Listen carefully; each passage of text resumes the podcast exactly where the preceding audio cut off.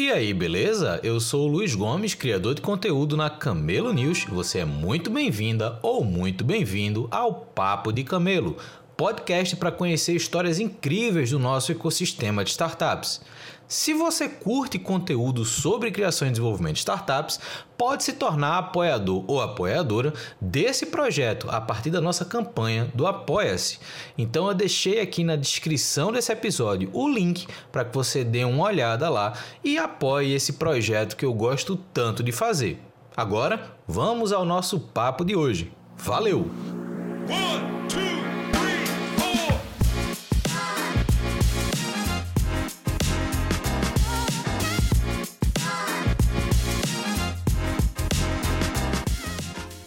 Estamos começando mais um Papo de Camelo. Hoje a gente vai conversar com o Bruno Pedrosa da Brothers. A gente vai entender um pouquinho mais da história dele, da trajetória, como que surgiu a Brothers, o que a Brothers faz e, obviamente, como ela se integra nesse ambiente de tecnologias imersivas. Então vai ser uma conversa muito bacana para quem tem interesse nesse contexto, mas para quem quer conhecer mais uma jornada empreendedora aí em negócios que saem do senso comum muitas vezes do que a gente encontra no mercado. Então, como eu geralmente começo com todo mundo, Bruno, quem é você e como é que você chegou até aqui?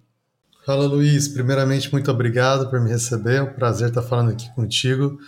É, bom, eu sou hoje né, designer de mídias imersivas, né? Estou como meu cargo mesmo, assim, Head Interactive na Brothers, onde eu coordeno todos os projetos voltados para tecnologias e mídias imersivas, principalmente hoje focado na educação. Tá? Então, esse é o meu papel hoje, né?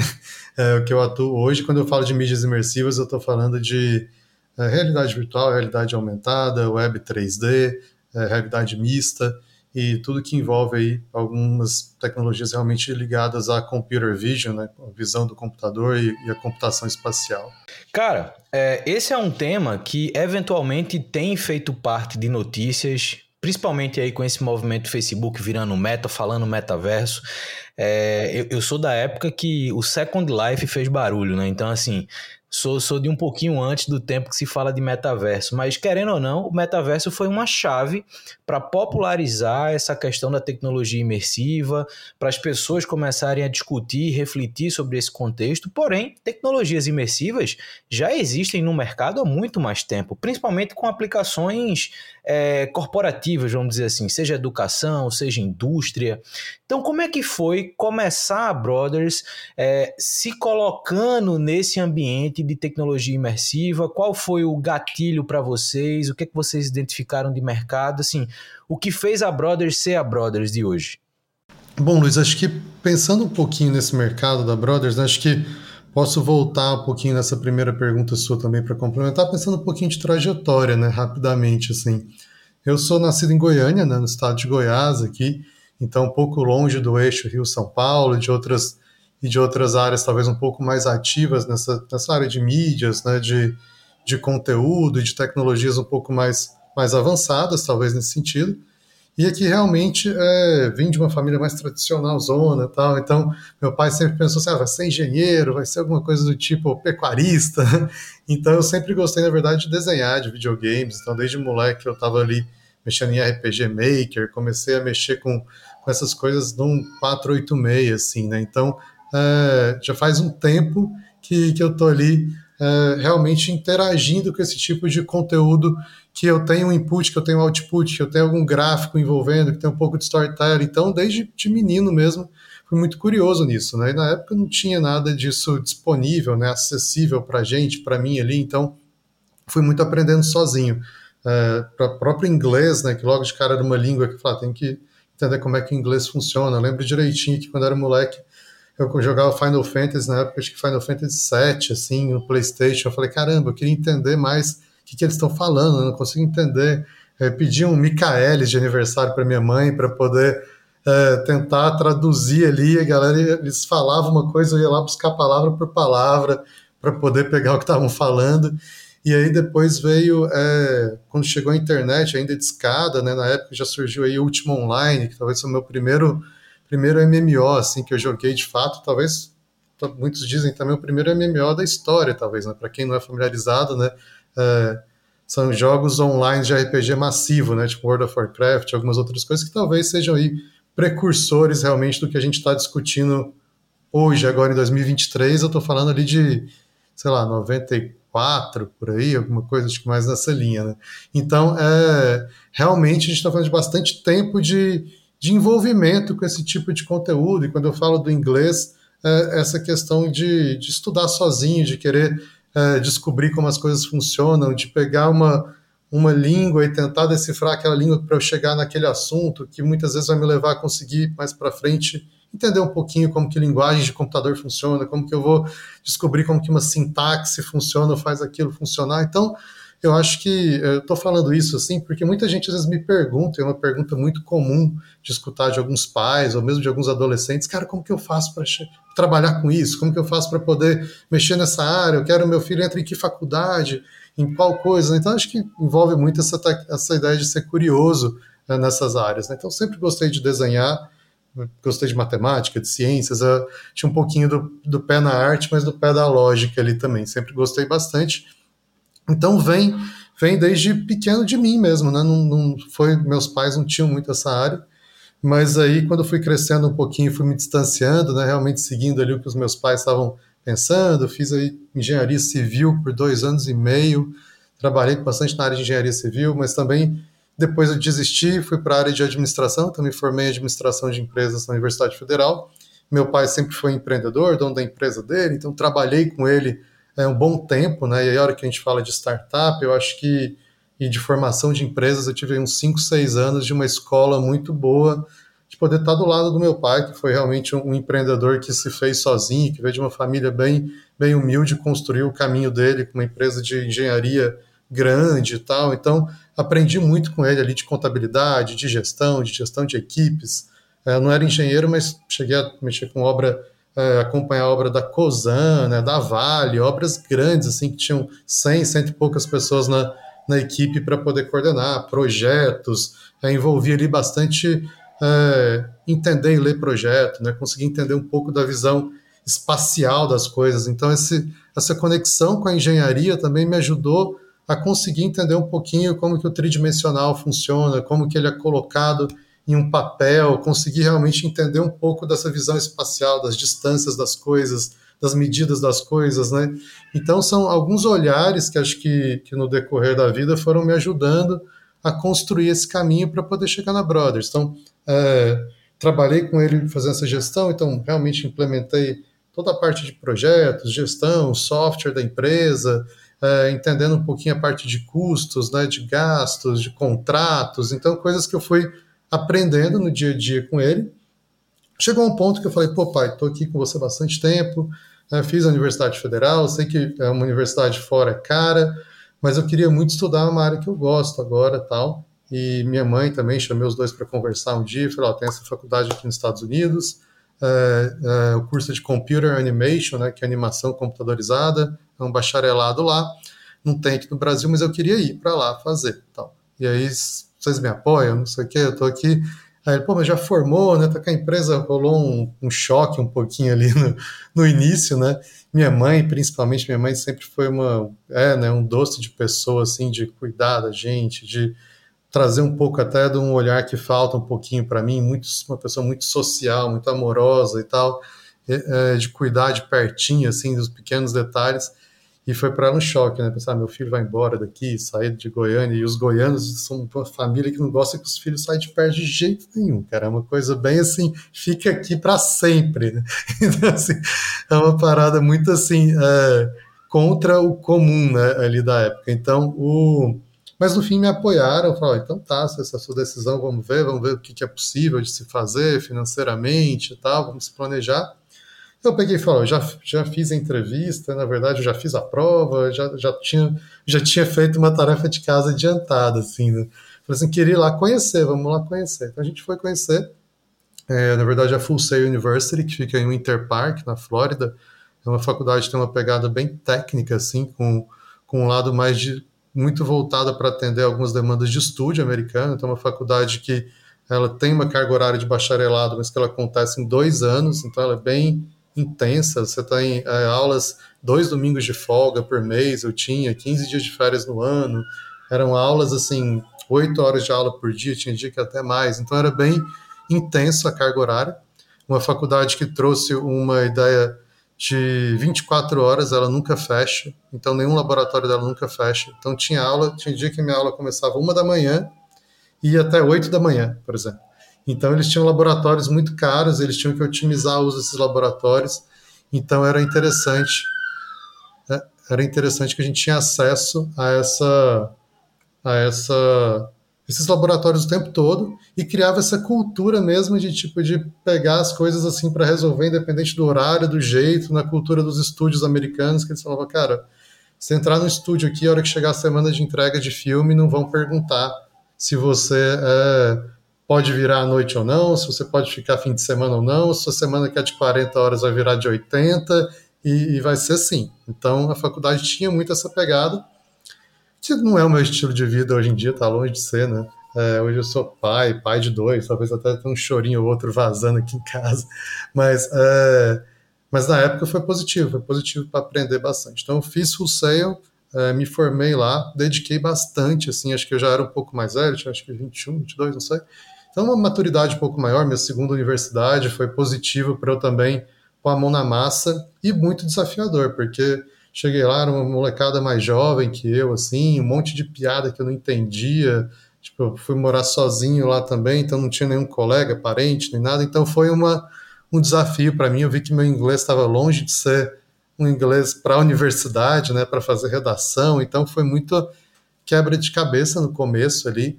É, talvez até não sofri muito problema com preconceito, algumas pessoas perguntam, mas talvez um pouco mais a barreira do idioma, um sotaque meio truncadão, a galera achava que eu era russo, alguma coisa assim, então, então eu fui indo, mas aí eu fui muito dedicado, chegava à escola, estudava pra caramba, desenhava, e aí o pessoal foi, a hora que começou a ter os grupos e tal, a galera começou a se aproximar porque viu que eu estava entregando bons resultados com os trabalhos, então sabia mexer nas tecnologias, então a galera começou, a posso entrar no seu grupo, posso fazer com você, então foi criando uma intimidade com a turma, que foi legal, é, terminei bem a faculdade, consegui ganhar vários prêmios, é uma faculdade muito meritocrata, assim, bem, bem a pegada americana, então tem prêmio, um monte de prêmio, prêmio dos alunos, prêmio dos professores, prêmio de não sei lá o quê, então consegui realmente ganhar alguns prêmios lá, fui escolhido pela turma por várias coisas. Então foi bacana, foi uma experiência legal de entender que eu conseguia é, vencer naquele espaço. Eu podia ter continuado nos Estados Unidos, teve algumas propostas para continuar, mas realmente não, não era ali que eu queria estar no momento. Apesar de gostar muito, de ter muitos amigos, a minha atual esposa era minha namorada na época, a gente ficou dois anos à distância. Então eu falei, não, vou voltar, voltei para cá. E aí começou uma nova fase da, da vida, né? Voltei para Goiânia mesmo. É, em Goiânia eu é, voltei atuando aí, foi o primeiro, voltei em 2012, então a gente estava com um movimento forte do é, FSA, que é o Fundo Setorial do Audiovisual, com alguns movimentos da Ancine para aumentar ali a produção de conteúdo cultural no Brasil, mas na área audiovisual ainda, não muito interativa. Então, minha faculdade eu acabei focando bastante na área de visual effects, compositing, mexendo com software de finalização, Conheci na época as game engines, tipo Unreal, em 2011 ali, que Unreal é uma game engine que a gente usa muito para poder é, produzir aplicativos, conteúdos interativos. Hoje é a principal ferramenta nossa na produtora, né? Então, é, isso foi muito usado pela gente lá em algumas aulas e na época ainda era Unreal 3. Hoje a gente está na 5. Mas em 2011 teve um professor meu que falou assim, que eu lembro até hoje, que falou, cara, em, em 10 anos a gente vai estar produzindo tudo aqui dentro. Isso aqui vai ser o futuro. Então, então assim, ele cantou bem a pedra. Acho que não está tudo lá dentro, mas tem muita coisa indo lá para dentro. Né? Então a gente está vendo séries da Disney, e várias outras coisas sendo produzidas usando essas ferramentas. Né? Então, lá atrás a gente viu isso. Voltei para o Brasil. É, a parte de animação, 3D, Visual Effects foi um pouco difícil para mim no começo aqui, porque render offline ainda, né, demandava máquinas muito potentes e tal, coisas que eu conseguia às vezes na universidade programar aqueles laboratórios inteiros para trabalhar para mim, renderizar meus trabalhos e tal, aqui eu estava bem mais limitado assim. Então acabou que eu falei, caramba, aqui tá um pouco mais difícil. Foi uma época um pouco mais difícil de adaptação. E aí eu vi que passei um ano e pouco em Goiânia, eu falei, cara, não vai dar para ficar por aqui. Se eu ficar por aqui, eu vou estar começando a ficar muito espremido, os trabalhos que rolavam por aqui eram muito difíceis, né? A gente não estava com essa conexão ainda com o exterior, com o Brasil tão forte como é hoje, de possibilidade de trabalho remoto e tal. Então era muito ainda demandante o presencial.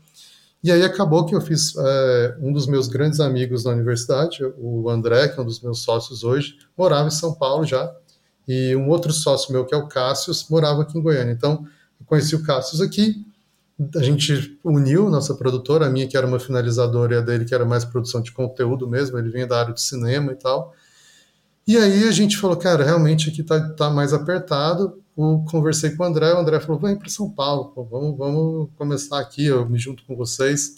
E aí a gente foi para São Paulo em 2014, começamos ali a Brothers, que ainda não era Brothers, foi virar Brothers em 2016, com bastante desafio, né? 2014 foi um ano muito desafiador, assim, o Brasil foi entrar numa crise, né, muito grande econômica, e bem na nossa chegada lá, então é, é se fazer presente em São Paulo mesmo, né, que é uma área bem competitiva, principalmente na produção de conteúdo. Foi um desafio nesse período, né? A gente teve que levantar negócios paralelos que foram ajudando a gente a cobrir os custos e sobrevivendo na chegada de São Paulo. Até a Brothers em 2016 realmente virar a Brothers. Entrou um novo sócio que é o Furlan, que é um sócio hoje ainda nosso muito atuante, que veio do DNA de publicidade. E a gente começou a produzir conteúdo é, voltado para publicidade digital mesmo. Assim. Então ainda a gente, isso ainda estava mais no início, é, ainda era menos comum, as produtoras maiores ainda queriam mais a mídia TV, o filme de 30 segundos de um minuto de milhões de reais e tal. E a gente foi tentar pegar um produto um pouco mais do meio, onde talvez eram muitas produtoras muito menores, pequenas, que atendiam, que talvez não tinha é, a mesma capacidade de atendimento jurídico, de cadastro e tal, e fluxo de caixa, também não brigava com aquelas grandonas. Né? Então a gente chegou nessa fatia de mercado e aí a gente conseguiu encontrar bastante possibilidade. Hoje a Brother já atendeu as principais marcas e agências, assim, principais marcas do Brasil e muitas marcas importantes multinacionais também. A gente já entregou projetos aí para pelo menos é para todos os continentes, tem projeto entregue, é, e, e realmente para mais de 20 e poucos países e tal e a gente atende ainda bastante a demanda de filmes. E aí, em 2017, a gente é, começou um braço de tecnologia, porque veio a Unreal 4 e, e, eu tive contato com a realidade virtual em 2017, com o óculos, né? Primeira versão do óculos Rift e do HTC Vive. Eu não cheguei a pegar o, o, os Developer Kits, que era um pouquinho antes, mas peguei esses. E logo eu falei, caramba, isso daqui é legal demais, né, tal. E aí foi onde eu voltei para Unreal, falei, caramba, Unreal tá, tá indo muito bem. O que eu não conseguia fazer antes por conta do render offline, que para quem não conhece render offline, é quando a gente tem que clicar lá no, a gente faz alguma coisa em 3D, aí eu aperto o botão do render do negócio, eu tenho que esperar horas, semanas para ficar pronto alguns segundos ali, né, para eu poder então vender e tal. Então isso demanda é, uma capacidade de render farms ou de vários computadores conectados para poder entregar um filme, né, ou algum resultado gráfico. As game engines, que são essas plataformas, elas fazem isso em tempo real. Então o que você faz, você vê na hora, né? Então tipo isso começa, isso para mim, eu brinco que elas são é, no mercado audiovisual, chegou aquela câmera da Sony 5D foi uma câmera que transformou o mercado. Foi a primeira câmera da nossa produtora também. Que, tipo, ah, agora as produtoras podem comprar uma 5D e fazer filme. Né? Então, antes você tinha que ter umas câmeras caríssimas e tal. Então, popularizou muito o mercado de filme também, nessas câmeras DSLR e tal. Então, eu acho que as game engines, elas também começaram a trazer um pouco mais de democratização dos conteúdos é, digitais e 3D e tal. E aí me animou de novo, levei para os sócios, falei, galera, isso aqui tem uma coisa massa vindo por aí de novo, acho que uma, uma área minha que estava mais adormecida vai poder voltar ativa. Na época eu estava mais dirigindo filmes é, de conteúdo tradicional mesmo, live action e tal, e coordenando a parte pós-produção da Brothers. Então, acabei fazendo especialização em direção de fotografia, em algumas outras áreas que eu já gostava bastante, sempre foi somando um pouquinho aí então, a parte de roteiro, direção de fotografia, finalização, era o que eu estava atuando mais aí até 2017, 18. E em 17 a gente começou então a fazer nossos projetos de realidade virtual. A gente fez o primeiro projeto para Sangoban, que é a Quartzolite, que foi uma feira é, é, da Revestir em São Paulo, que é uma feira de arquitetura muito famosa, foi o primeiro projeto que a gente lançou comercial mesmo assim. E aí onde começou a nascer a ideia de abrir esse braço de tecnologia dentro da Brothers, que hoje é a Brothers Interactive, né, que é um pilar que só atende às demandas de tecnologia. De lá para cá, é, muita coisa aconteceu, a gente atendeu muitos clientes grandes, fizemos vários projetos para ad games né, e ativações de marca no início, mas depois a gente foi indo muito para a parte de educação. Então a gente foi muito para a parte de educação corporativa. É, em meio tempo a gente é, fundou o XRBR, que é a Associação Brasileira de Realidades Estendidas. Né? Eu sou um dos, dos sócios fundadores ali, é, participei do conselho, tive alguns convites também, a gente quase ir para a parte de diretoria, mas nunca encaixou muito na minha agenda também dá, mas sempre foram diretores muito colegas, pessoas, diretores e diretoras, porque a gente sempre apoiou bastante as mulheres, né, o trabalho das mulheres no XRBR, que tem uma mulherada incrível lá também para poder representar um pouco essa tecnologia para a gente, e representam muito, na verdade. Então foi muito legal o XRBR, que é um cinturão, assim, uma associação muito massa, que está crescendo bastante, então a gente fundou ela agora, se foi 2018, 19, 18 talvez, tô, tô, mas não lembro a data exatamente, mas foram muitos encontros e até hoje é uma galera muito ativa, tem crescido bastante, foi muito importante, acho que para o Brasil e para a gente, as políticas públicas já começaram a ter editais de, de realidade virtual, realidade aumentada, realidade mista, os próprios editais de games começaram a abrir um olhar para isso também, tem um, um público e, um, e uma galera bem atuante.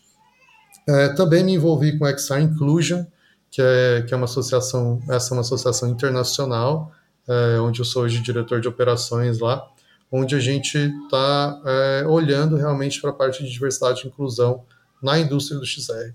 A princípio, a gente tem feito mais pesquisas para entender um raio-x dessa indústria, como que ela está em cada país, quão inclusiva ela é ou não é.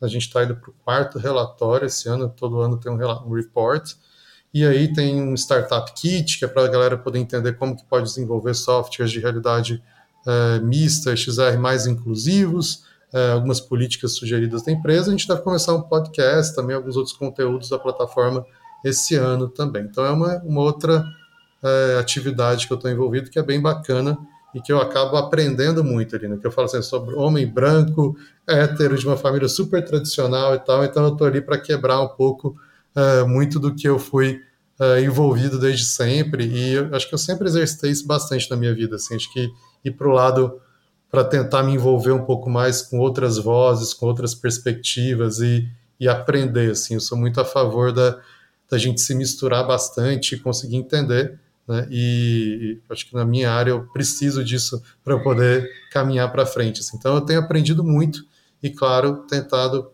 dentro do meu, meu espaço de privilégio de alguma maneira, talvez, uh, e conseguindo contribuir um pouquinho que seja. Né? Tem muito chão, tem muito chão, não consigo nem uh, dizer sobre. Eu sou um mero aprendiz, por enquanto, né, dentro desse cenário. E, e aí a Brothers uh, começou a fazer muita coisa de educação, e aí, desde o ano passado, a gente definiu então que a gente fez vários projetos, a gente ganhou vários prêmios. A gente fez projetos que a gente ganhou o prêmio de de inovação da Infectious Disease Association of America em 2019, junto com uma startup americana que está indo muito bem, que é a Axon Park, que, que a gente entregou um treinamento para a parte de Covid-19. A gente fez é, vários games, salão do automóvel, é, várias feiras e eventos para publicidade, assim, várias, várias. É, a gente foi selecionado para o Anima Mundi 2019 com uma peça autoral nossa que foi a Madame Galéria. É, e aí, muitas entregas. E aí, agora em 2022, a gente decidiu mesmo que a gente focaria em um produto próprio. É, a gente fez dezenas de horas de educação B2B corporativa, né? E agora a ideia é realmente partir para para um conteúdo mais é, vamos dizer assim, uma aplicação proprietária. Realmente a gente quer desenvolver um produto nosso, não sob demanda para cliente, com todo o know-how que a gente tem, a gente sempre veio construindo nossas bibliotecas e tal. Então esse ano é, estamos aí num, num, numa vamos dizer assim, numa, numa aventura nova, né, numa empreitada nova da Brothers, onde a gente está trabalhando uma spin-off de uma startup de educação, é, em parceria com os colegas de Fortaleza, da Bugabu. A gente já fez, lançamos uma POC recentemente com a escola Farias Brito de Fortaleza, o grupo Farias Brito, que é um grupo de educação bem grande. E a ideia é, no segundo semestre agora, a gente começar um projeto piloto, onde a gente deve buscar novas escolas, estamos procurando aí algumas dezenas de escolas, para poder é, fazer parte dessa proposta. A proposta é realmente uma startup onde a gente vai desenvolver conteúdos para o ensino, é, a partir do ensino fundamental 2 até o ensino médio, onde é trazer realmente os laboratórios imersivos para dentro do ambiente escolar, onde as pessoas vão poder explorar aí diversas novas maneiras é, de se aprender, de se colaborar. A ideia é que ele seja realmente todo multiplayer, é, com os avatares, misturando um pouco de realidade mista com realidade virtual, começando aí com algumas coisas que a gente chama de expedições, expeditions, a gente está chamando, que é, é, essa, por exemplo, do Farias Brito, é uma aula de astronomia, com um professor que prepara o pessoal para o vestibular do ITA, né, para poder entender um pouco mais sobre as questões da Lua, sobre a missão Apolo tal. Então ele vai com os alunos para a Lua, é, analisam ali realmente como que era o rover, como que foi é, é, essa, essa experiência dos astronautas lá, como que é a superfície lunar, e ele vai realmente puxando o slide dele, PowerPoint professor, mas no meio da lua, com cada aluno com seu avatarzinho e tal. E aí tem alguns alunos que entram dentro da escola mesmo, outros de outras escolas se juntam para estar ali presente. Então a ideia é expandir nessas expedições, né, fazer novas expedições para novos lugares, sejam para a parte é, de oceano, diferentes biomas, né, o corpo humano, é, história, é, história antiga, por exemplo, que seja Roma, Egito, tá? Então a gente está definindo com as escolas quais conteúdos são mais interessantes e a ideia é continuar produzindo conteúdos constantemente e futuramente escalar aí para alguns conteúdos de laboratório, então que a escola possa ter um laboratório de física, um laboratório de lógica, de matemática, de biologia, dentro do, do, espaço virtual. Então, nem todas as escolas conseguem ter laboratório de todos esses tipos e manter atualizados e tal. Então, também acreditamos que seja uma maneira de aumentar a acessibilidade, né, é, é, o acesso a esse tipo de conteúdo por um preço é, significativamente mais baixo do que seria ter todos esses tipos de laboratórios na escola, atualizados e tal. Então, não é a mesma experiência, né, de fato, mas se aproxima muito e temos aí N pesquisas hoje já feitas né, por várias instituições bacanas de como tem um impacto legal e significativo dentro da educação. Então, é algo que a gente acredita bastante, está levantando essa bandeira e é um pouquinho do que a gente está fazendo, Luiz. Acho que tentei contar de uma maneira breve essa trajetória, assim. Mas foi ótimo, assim, porque deu para levantar vários pontos interessantes. O primeiro é uma lembrança que, que eu tive da época que eu estava com startup. A gente tinha uma startup de logística, na verdade, era uma startup de gestão da operação, tanto de importação quanto de exportação. E parte do nosso serviço era baseado num algoritmo chamado 3D Bean Packing empacotamento em espaços 3D. Né? O, o, o, o nível eu, eu, venho da matemática, né? Então é interessante porque eu estudei isso como iniciação científica na faculdade, achei que não ia usar isso em lugar nenhum. Anos depois eu me vejo empreendendo em logística, puxando essa mesma é, essa mesma visão matemática para o ambiente de logística, né? De containers. E era interessante porque o melhor, o melhor algoritmo de 3D Bean Packing que tinha no mercado na época, eu estou falando 2014, era um algoritmo sul-coreano que tinha uma margem de erro de 28%. Ou seja, um container cheio era um container 28% vazio. E a gente fez um teste com um professor também da Federal aqui e a gente conseguiu otimizar esse, esse algoritmo para 9% de erro. Ou seja, a gente liberou é, quase 20% do espaço que não era utilizado uh, uh, por padrão. Só que qual era o ponto? O que, é que a gente quis fazer? A gente quis colocar na frente das empilhadeiras um tablet e a câmera do tablet ia meio que mapear aonde o, o, o operário da, da empilhadeira iria colocar cada pallet para de fato comportar aquele, aquele algoritmo, né? para seguir a regra do algoritmo. Qual foi a barreira? A barreira era a implementação desses tablets no, nas empilhadeiras, né? Tipo, a tecnologia existia, era comprovada, mas aí a empresa fazia, cara, não vou investir nesses tablets, ou tem que dar treinamento para a equipe, não sei o quê. Então, eu percebia que muito da barreira de entrada era um viés mais cultural. Tipo, as empresas entendiam, viam valor, falavam, cara, tô vendo, tá comprovado matematicamente, mas, cara, é uma barreira cultural.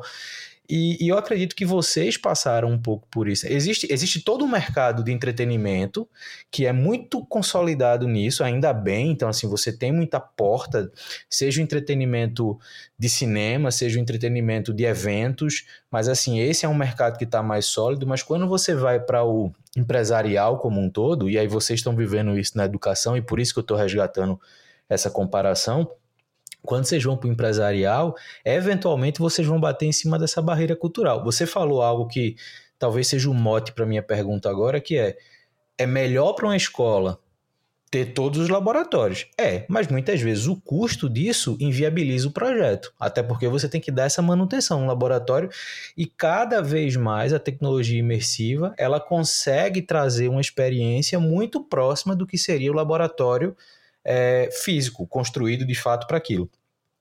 Mas isso também cria essa questão cultural, né? da própria escola enxergar o valor disso, os pais muitas vezes enxergarem valor, os próprios estudantes. Então, para vocês, agora que vocês estão virando essa chave para produto e indo para a educação, o que fez talvez vocês pensarem na educação primeiro? Quais são as, por exemplo, vocês entraram lá no Farias Brito. Como é que foi essa, esse processo? Como, quais foram as barreiras? O que é que vocês aprenderam agora para no segundo semestre expandir para outras escolas? Porque eu acho que esse é um ponto chave assim nessa jornada de vocês, acredito eu.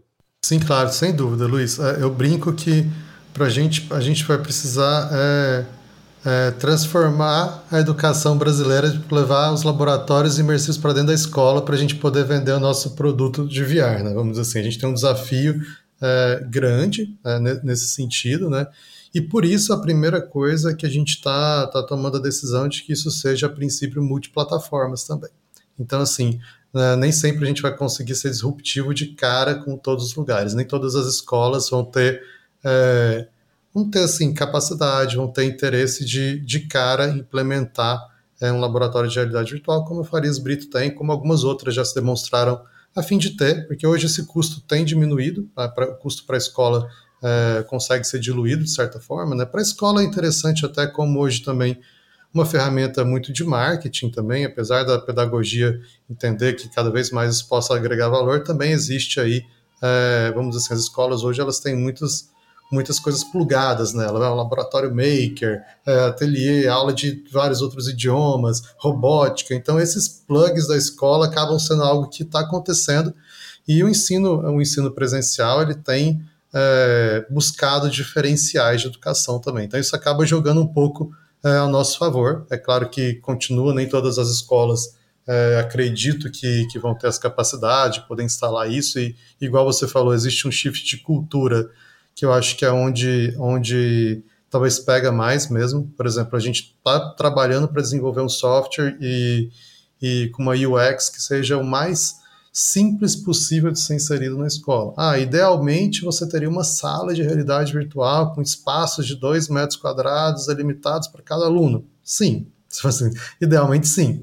Mas eventualmente hoje nosso software funciona melhor assim mas nas próximas atualizações dele a gente já pretende, não, se você quiser, aluno quiser ficar sentado na carteira dele na sala de aula, se quiser ir para o pátio, todo mundo senta lá, é, a ideia nossa é aproximar o aluno da tecnologia, que ele tenha também uma aula sobre o que é realidade virtual, o que é a realidade aumentada, se aproximar da coordenação pedagógica, se aproximar dos professores, porque essas tecnologias elas têm uma barreira de aprendizado até mais rápida do que outras, elas têm, são de certa forma mais intuitivas, tanto que às vezes a gente até erra por isso. A gente já fez demos, por exemplo, com pessoas que nunca encostaram em realidade virtual, vai, vai, junta 30 e vamos fazer um demo. Cara, dá, passa por uma outra barreirinha, mas funciona. Qual outra tecnologia que você junta 30 pessoas que nunca pegaram nela e faz uma demo ao vivo? É difícil. Você fala assim, ninguém nunca encostou no computador, não sabe o que é um teclado, não sabe o que é um mouse. Põe ele sentado aí, põe ela sentada e vamos lá, mexe, né? Falei, não, não sei, né? Então, o fato dela ter o hand tracking, de ser muito envolvida com o nosso corpo, com o olhar, com ser bem intuitivo na maneira como a gente mexe, interage, permite realmente que você consiga ter uma, uma curva de aprendizado mais rápida que muitas outras tecnologias até. Mas uma, um dos aprendizados que a gente já teve é realmente se envolver bem com a coordenação pedagógica, se envolver com os alunos para que isso seja, que essa ideia seja comprada ali dentro e que isso comece a trazer valor de fato para a escola, de fato para os alunos. Como que a gente acredita que isso venha trazer valor? Aumentando o engajamento. Esses alunos eles não vão viver na realidade virtual. A gente não vai tirar o professor. Pelo contrário, a proposta nossa, né, hoje a gente está com um codinome para para startup, é o projeto Lab Lab, né? a gente ainda não tem um nome fechado para ela, mas é, é, nessa fase a gente está com o codinome Projeto Lab Lab, e aí a ideia é que ali dentro, a primeira coisa que a gente fez, ela não é igual algumas outras é, soluções de realidade virtual para ensino, algo que você coloca e assiste um filme 360. Não é isso, assim, que cada aluno está dentro assistindo o um filme. Cada aluno está com seu avatar. É, no, na, no Farias Brito tinha 21 alunos conectados, e o, 20 alunos e o professor conectados no mesmo mapa. Os alunos tinham suas propriedades, eles podiam pegar os objetos, analisar, eles assistiam toda a parte de template, conversavam um com o outro, né?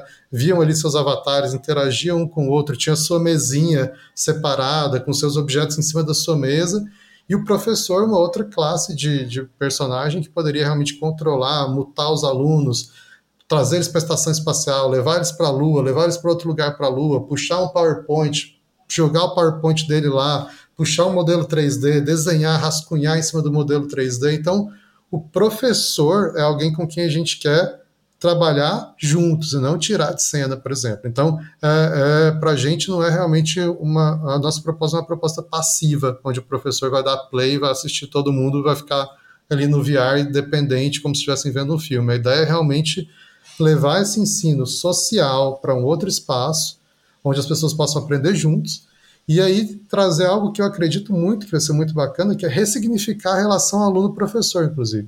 Então, o professor que muitas vezes está três gerações, duas gerações distante daquele aluno do ensino médio, hoje vão estar tá descobrindo juntos uma nova tecnologia. Eles vão estar tá com o seu professor tem um avatar 3D e ele está ali te dando aula naquele espaço. Então, seu professor está muito mais legal do que antes, aparentemente, até talvez, né, para alguns. Então, é, essa ressignificação do espaço de aprendizado acho que também pode trazer é, muitos resultados positivos. A princípio, uma hipótese, né, que a gente vai conseguir provar à medida que a gente aumenta essa presença. E também é, uma outra entrega de valor que a gente acredita muito é no engajamento. Então, o aluno que antes talvez ah, vai abrir num livro, numa apostila, até uma fotinha pequena da Lua, tal, vai estar tá ali mexendo com um monte de cálculo, entendendo o ângulo, distância da Terra, fazendo essas contas que são importantes e que é, talvez é realmente a parte fundamental para aprender aquilo, mas que talvez uma outra pessoa tenha menos interesse naquilo e que a gente possa então levar ela para a Lua, para ver a Terra, para a hora que ela coloca o polegar dela em realidade virtual e tampa a Terra com o seu polegar, ela vê que aquilo é assim mesmo. Se você estivesse na Lua e colocasse o seu polegar, você esconderia ele a Terra com ele. Quando você está do lado do módulo lunar, que são as mesmas proporções físicas do real que estava ali, ou de um rover, você vê o modelo do rover exatamente como ele era. A gente mostrou o astronauta que está dando atacada de golfe, tem um ali dando atacada de golfe. Você entender uma cratera lunar, que são asteroides que estão atingindo ela porque ela não tem a mesma proteção que a Terra. Então, são pequenas coisas que vão é, e os alunos ficam muito deslumbrados. Eles falam, Nossa, tem, se você colocar aluno mais novo, então a galera não consegue nem, nem assistir a primeira aula. A primeira aula vira uma, uma farra só, né? Porque a galera tem um, um efeito uau ainda muito grande.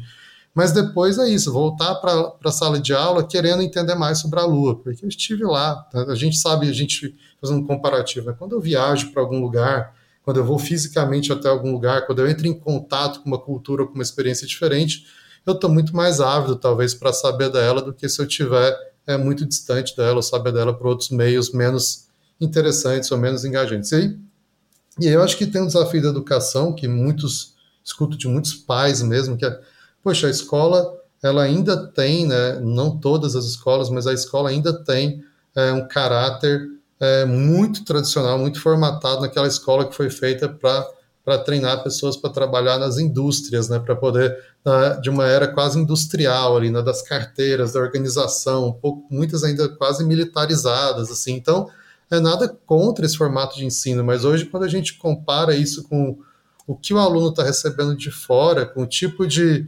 de contato que ele está tendo hoje, né, o adolescente de hoje, a criança de hoje, que tipo de coisa que ele se envolve, a escola talvez está se distanciando demais disso, né? Isso tem sido feito, percebido pelos pais muitas vezes, né? percebido pela própria escola, o desafio de manter esses alunos engajados, né? De manter alguns alunos obtendo os resultados que eles gostariam de ter, ou interessados pela escola. Muita gente reclamando que os filhos estão muito presos ao videogame, né? Como que tira isso? Como que ele pode voltar a atenção? Muito preso nas redes sociais. Então, é, acredito que a gente tem algum potencial legal para trabalhar é igual eu falei, a ideia nossa, a princípio, é que as pessoas vão uma vez por mês, duas vezes por mês nesse laboratório, não é que elas vão lá todo dia, não é que elas vão ficar penduradas em realidade virtual, que tenham aí uma, uma participação, um envolvimento e um envolvimento com uma tecnologia que a gente acredita também que vai ser a próxima plataforma de computação do mundo. Então, seus, a gente preparar os, as nossas crianças e adolescentes para poder lidar com ela, entender os benefícios e os malefícios dela e crescer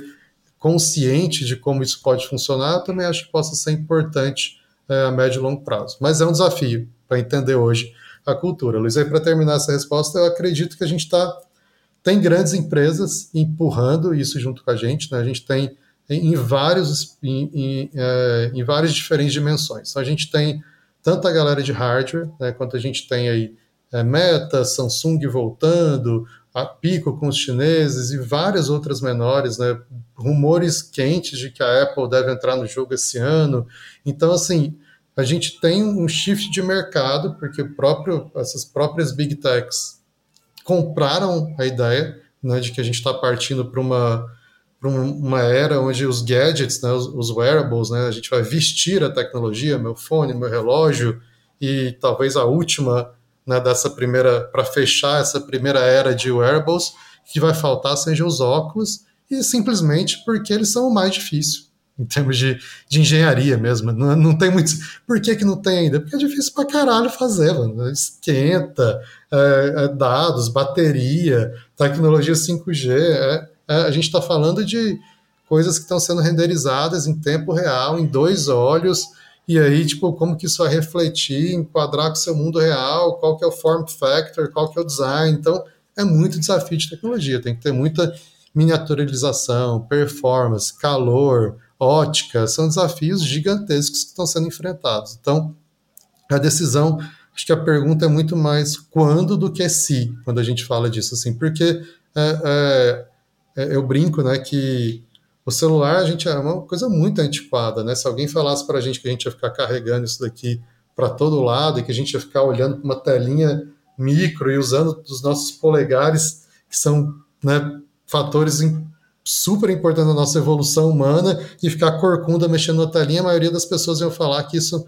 não faz sentido nenhum. Tá? Então, se a gente pega tudo que isso entrega e o porquê que a gente está envolvido com isso, que são as soluções de aplicação que facilita o nosso cotidiano e tudo que a gente sabe, e trouxer para o nosso espaço da visão, realmente que isso simplesmente esteja integrado com o nosso mundo real, né? Então a gente consiga continuar mexendo nisso, mas sem precisar ocupar minhas mãos, ou sem precisar estar numa telinha pequena, que essa tela possa ser do tamanho que for, do jeito que for, é quase que indiscutível os benefícios. Agora tem chão para chegar. A gente ainda está no começo disso. A gente ainda está no comecinho disso, por incrível que pareça. Assim. Então, é claro que, que é isso. Assim. Então, a visão da minha tecnologia de mercado é esse. A princípio, a gente deve entregar para outras plataformas também para poder facilitar o uso. A gente pretende integrar, à medida que for possível, integrar com outras plataformas. Tipo, ah, a gente vai ter uma ilha do Fortnite, da Lab Lab, a gente tem um mapa no, no, Minecraft, no Roblox, o professor pode dar aula lá também, isso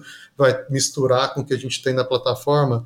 Ah, a gente vai ter um campus aberto, então eventualmente o aluno vai poder criar uma conta na LabLab e aí a escola dele matricula ele. Tá? A escola é meu cliente, mas o aluno pode criar uma conta grátis, explorar o campus nosso com atividades gratuitas.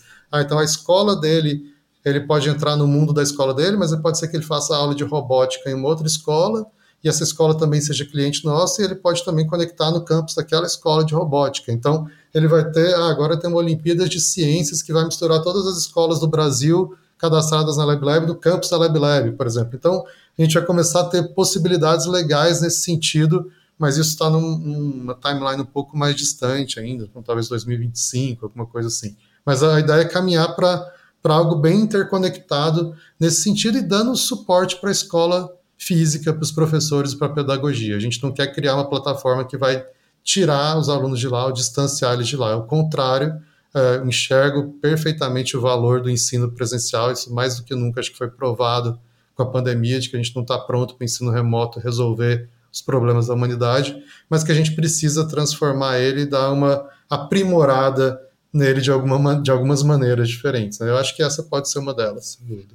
Eu acho muito bacana porque, assim, historicamente, a gente já vem sendo preparado para imersão, né? Você deu o exemplo lá dos é, do último online. Eu sou da época do Tibia, né? Então, a, além de além de você estar tá imerso, você estava imerso em 16 bits, né? Então, ou seja, você tinha que ter um fator imaginativo absurdo para imaginar que aquilo era um personagem. Mas assim, os jogos eles têm um papel muito importante de criar esse sentimento imersivo. Só que a gente sempre emergiu do lado de fora da tela, né? Então a gente sempre teve a tela é, limitada ao seu tamanho, à sua distância, à sua qualidade, como a janela que nos colocava ali dentro. Os jogos de primeira pessoa, eles são uma imersão. Né? Quando você vê a galera jogando CS, a galera não, não, não tá vendo o personagem de costa, eu tô vendo só a ponta da arma porque eu sou o personagem. Então, o, o que eu acho que a gente está falando, que talvez seja o grande ponto de virada para esse ambiente da imersão, é que você precisa de fato de novos dispositivos com design pensado para imersão. Né? A, a, a comparação do celular foi ótima, porque de fato o celular é tipo, é uma redução que a única coisa é a praticidade do bolso. Tirando a praticidade do bolso, não tem nada que diga assim, meu Deus, essa é a maior invenção dos últimos tempos. Ah, não é. Na, na prática não é. Você se conecta, se conecta, mas você, como, como você mesmo falou, você ainda tem um nível de, de, de fricção nessa interação que dificulta em, diversos aspectos. É, eu vejo que o celular vai ser para a gente, Luiz, uma, no meu ponto de vista, ele vai ser uma invenção transitória. Quando a gente olhar lá na frente, a gente vai entender que ele foi algo essencial para levar a gente até essa nova plataforma de computação, para a gente entender que a gente pode ter soluções integradas com diferentes aplicativos, o conceito de smart, de várias coisas compondo esse espaço e tal, mas onde ele vai ser a projeção, a tela, que é essa tela miniatura, a tela, de fato, ela está longe de ser a tela. Senão a gente não comprava TV de 70 polegadas, a gente ficava assistindo no celular, né? A gente não ia pro cinema. Chega assim no celular. Eu, eu, e eu acho muito bacana porque, assim, existem já indícios comportamentais de como essas imersões vão poder acontecer. Nas minhas férias do ano passado, eu visitei o Museu dos Imigrantes da, de Nova York e eu achei interessante porque quando você entra, você recebe um fone e esse fone tem tipo um controle remoto na mão. Esse controle remoto ele serve para quê? Você chega num determinado lugar, aquele lugar tem um código. Você escreve o código no controle remoto e você escuta a história daquele lugar que você está. Então, querendo ou não, esse é um cruzamento imersivo. Você não está recebendo um folheto, você não está lendo um papel, você tem um assistente falando para você daquele lugar geograficamente onde você está. Então, daqui a um tempo, o fone de ouvido que você está usando e o dispositivo, seja lá qual for que está integrado ao seu corpo, no, na sua circulação física, vai poder te trazer esse tipo de informação em tempo real. Então tem uma coisa que você falou que eu achei muito legal, que muita gente às vezes distorce um pouco essa visão do imersivo, é porque enxerga o imersivo feito a, a, a ideia do jogador número um, que você deixa de viver a vida real para viver a vida virtual. Né? Então, assim, eu acho que o, o, fator do imersivo é você compor as duas coisas. Quando você falou do desafio do óculos, é, de ter um óculos de fato conectado com o mundo real, mas também digital, é porque é a ideia é fazer uma composição, é você tornar o mundo à sua volta mais inteligente no que diz respeito a dados, a, a trocas, a ações. Então, é, isso é até um certo contraponto quando a gente discute sobre metaverso, porque muita gente fala de metaverso nessa visão mais extrema de vamos esquecer o mundo real pelo virtual. Não. Na verdade, a gente quer achar a interseção dessas duas coisas para potencializar essa experiência, né? Você estava falando, quando eu viajo, a interação que você tem com a cultura, com o lugar, é única. Não adianta, você pode ver todos os livros, todas as fotos, todos os vídeos, mas quando você tá lá, você se vê lá, a experiência é aquela, é única. E você poder fazer essa interseção, pô, nem todo mundo vai para a Lua, independente de, de quanto tempo viva, nem todo mundo vai para a Lua. Acessibilidade, não... isso também, né, Luiz? Por exemplo, só complementando isso que você falou, é, que é um ponto assim que eu talvez tenha esquecido de falar e que eu concordo 100% com você. A gente é imerso de diferentes maneiras. A gente é imerso no podcast, eu gosto, a gente é imerso com um livro, a gente é imerso com uma mesa de RPG, a gente nós somos seres extremamente criativos, então a nossa capacidade de, de se imergir em diferentes cenários não é só sobre imersão. É claro que a gente está falando de uma imersão ainda muito mais é, complexa e que vai permitir uma facilidade maior de se, de se ver imerso, mas talvez o grande diferencial que a gente fala é, e que até o nome da própria SDK, da Meta e tal, é, é a sensação de presença. Então, assim, quando a, a, palavra presença ela faz muita diferença, porque é o que você falou. Eu posso ler sobre um lugar e, e entrar numa imersão sobre aquele lugar e quase sentir que eu viajei para lá através de um livro. Mas eu não tenho uma sensação de presença, porque a sensação de presença ela envolve os meus sentidos reais. Ela envolve um metro aqui ser um metro lá, ela envolve o meu áudio espacial, ela envolve a minha visão, ela envolve o tato, ela envolve as haptics, então ela envolve outros sentidos físicos que eu não consigo ter se eu não tiver gadgets ou, ou outras ferramentas que possibilitem que isso aconteça. Então, quando a gente fala, e aí depois pode beber um pouquinho dessa referência do jogador número um, que é claro, não é isso, né, mas assim, traz muito essa sensação de presença. Então, o que essas tecnologias imersivas trazem de diferente, que é a sensação também de presença, principalmente quando eu falo dos óculos, os óculos somados com, com o relógio, somado com, com o haptic, somado com o eye tracking, com outras coisas que estão vindo, toda essa, vamos dizer assim, tanto de tecnologias somadas é para trazer a sensação de presença, porque a sensação de presença ela é única, é o que você falou, nada como estar lá, né? nada como estar. O estar é, e a gente não tem a capacidade de estar sempre nos lugares. A gente, a gente vê hoje o mundo como está é, tão acelerado, né? O FOMO, a galera tá com fear of missing out, um evento, queria estar tá lá, tal. Então a gente queria estar tá em muito lugar. A gente não inventou o teletransporte ainda. Talvez a física é, diga que se dá, se não dá. E, e a gente está falando de, de gás carbônico, esse problema com voo para lá e para cá e a gente está limitado aí a essas, essas Zoom calls, né, que pegou tanto e que tem sensação de presença muito muito mínima, muito limitada, né? Eu não estou lá com a pessoa. Então, é, em um mundo muito conectado como o nosso hoje, não basta só você estar tá imerso de uma maneira talvez superficial. É, é legal, é legal, mas eu gostaria de, sei lá, se, se o meu parente está em outro país, se eu posso ver uma vez por ano, talvez um filho, uma mãe, um pai, eu gostaria de estar com ele. Se eu puder estar na casa dele, escaneada 3D com o meu avatar sentado do lado do sofá, assistir alguma coisa juntos. É, lógico que talvez não está tudo pronto para isso, mas tem muita coisa caminhada para isso. Acho que indiscutivelmente a gente vai entender o valor, valor disso, assim, que talvez é um pouco mais difícil de, de visualizar hoje. As pessoas, eu, eu, brinco que infelizmente a gente é ditado por é, quem está na área de engenharia, design, que está vendo as coisas acontecerem, tem um olhar um pouco diferente de muitas vezes quem está só recebendo as coisas pela mídia ou só olhando pela ótica do mercado, né? Eu brinco assim, as pessoas ficam bravas comigo, o mercado é histérico no meu ponto de vista, o mercado é histérico. E, e, as manchetes, elas nem toda mídia vai usar manchetes que são manchetes reais. A galera, eu tô vendo aqui, nossa, esses dias foi uma uma confusão até, tipo, muita gente eu conversei, até engajei em alguns debates, porque a galera, é porque agora AI derrubou o metaverso. Eu falei, gente, tem uma fala mais estúpida do que essa, porque vocês não tem uma fala. Tipo assim, você, você olha para uma empresa como a Meta, ela está investindo em AI muito antes de falar de metaverso.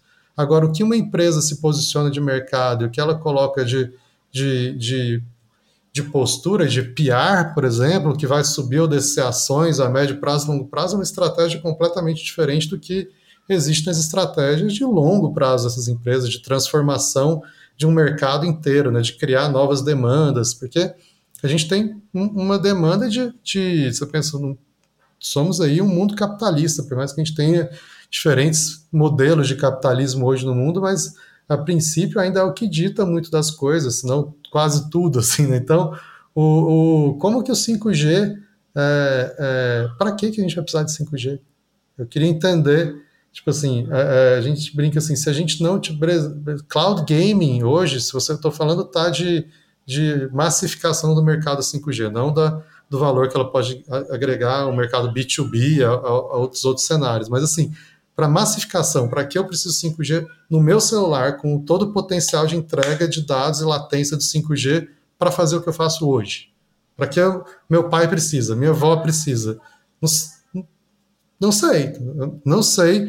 Então, assim, enquanto a gente. Agora, se a gente começar a falar para escanear o mundo 3D, computer vision, para uma AI conseguir interagir, para fazer um render em tempo real de alguma coisa, para jogar um cloud game que o processamento do meu óculos está na nuvem, e aí eu posso ter um óculos super leve com uma bateria menor, porque está tudo processando no 5G, aí a gente está começando a falar que o 5G tá. E assim, então essas tecnologias elas estão se empurrando. Eu fico brincando assim, a Apple vai pôr outra câmera aqui, não sei o que, que vai pôr mais esse telefone. Não, sei, não tem A3, A, não tem que ficar mais rápido, mais. Então, assim, vai chegando num limite que então vai ter que cruzar para um outro patamar para poder continuar vendendo, inclusive. Então, se ninguém acredita que a tecnologia é, funciona, tem futuro ou não, então olha para o movimento do capital, porque o capital vai chegar numa hora que daqui a pouco as pessoas já está caindo a venda de celular.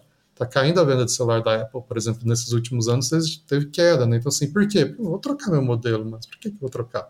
Então, assim, então começa a ter o próprio. Minha visão é de que o próprio capital começa a empurrar essas demandas para frente, né, para poder. Se nada, se nada disso justifica, né, realmente a gente vê isso. E aí, o meu ponto de vista é que AI e metaverso e, e XR, eu nem falo metaverso, mas é, metaverso não tem uma dependência direta do XR, na minha opinião, acho que são complementares, né, acho que o XR é uma plataforma de exibição do metaverso extremamente interessante. Talvez aqui seja mais adequada para poder trabalhar com o conceito, mas se a gente está falando de uma internet 3D ou de uma nova versão da internet que é realmente mais 3D, mais integrada ao mundo tal, mas é, eu acho que a AI é, é isso também. A gente fala assim, ah, tá todo mundo olhando para os AI generativa, para esses novos modelos que está vindo aí, que está um novo hype, né? Estão buscando sempre um novo hype. Então, beleza, esses modelos são muito tipo, tem muita coisa legal e a gente sempre tende a ver talvez o lado mais mais obscuro da tecnologia, igual a gente falou, vai ficar todo mundo preso no metaverso ou não.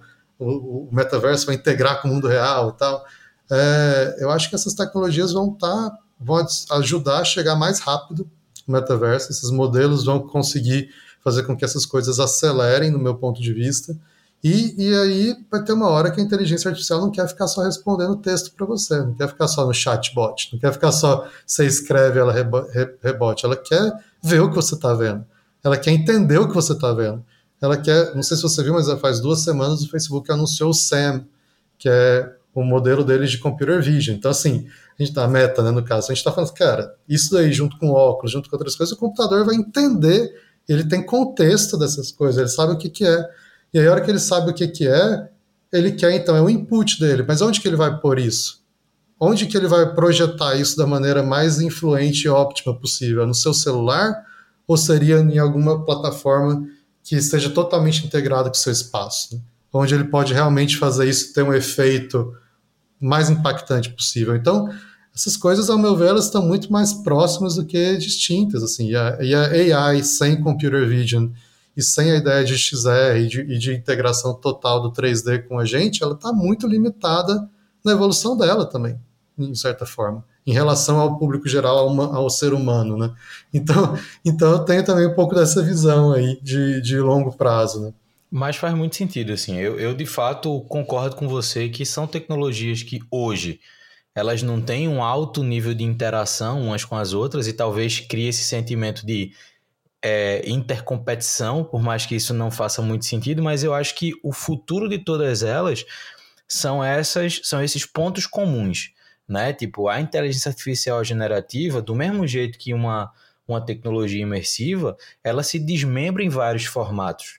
Né? Então, hoje a gente consegue emergir em áudio, em vídeo, é, em sensações táteis. Hoje a gente consegue ter uma inteligência artificial que generativa, que entrega texto, que entrega vídeo, que entrega imagem. Então, assim, essas coisas vão ter vida própria, óbvio, como você falou. Se não tiver esses pontos de interseção, talvez elas se limitem em alguns aspectos, mas eu acho que o ponto-chave aqui, é, e aí tentando olhar fora de, de qualquer opinião extrema que a gente encontre hoje no mercado sobre isso, é que a imersão, na verdade, ela não está sendo criada, ela está sendo evoluída. A gente está evoluindo para um outro patamar de imersão que vai se somar uma rotina, a um comportamento, a uma demanda. Essa sensação de presença que você falou é muito importante. Imagina em lugares que fisicamente você não consegue estar. Você pode viajar o mundo inteiro, mas você nunca estará no Egito Antigo. Você nunca estará na, na Grécia vendo Platão falar. Você nunca estará dentro de um coração vendo ele bater. Então, assim, fisicamente, existem lugares que a gente não consegue estar, independente da, da capacidade. Então, a imersão ela permite isso. Hoje, por exemplo, quando você pensa em imersão, a gente pode expandir isso para um médico que está aqui em Recife operando uma pessoa em São Paulo, por, por, pela telemedicina no caso, mas nesse caso robotizada. Então, isso é uma imersão. O médico que está aqui, ele tem que se sentir na sala de cirurgia de São Paulo, porque senão a cirurgia não acontece. Então ele tem que ter noção espacial, não só do espaço, mas da pessoa que está na frente dele. Então, isso é uma imersão. Eu conheci uma, uma startup é, croata, é croata, infelizmente, né? É, conheci uma startup croata que o que é que eles fizeram? Eles criaram uma tecnologia imersiva para os engenheiros navais conseguirem dar manutenção em tempo real em problemas que acontecem em navios no meio do oceano, usando apenas um assistente presente. Então, o assistente presente botava um dispositivo como um óculos o navio todo mapeado, o engenheiro em terra coordenava toda a atividade daquele analista para resolver o para resolver o problema. Cara, isso é uma imersão fundamental. Eu estou tirando o emprego do engenheiro? Não, não tem como ter um engenheiro naval em cada navio que circula no mundo. Entendeu? Então essa imersão, ela tem evoluído e eu concordo com você, a gente está só no começo, no que diz respeito a dispositivos combinados com as interações em si. Mas, cara, muito bacana, velho, muito bacana.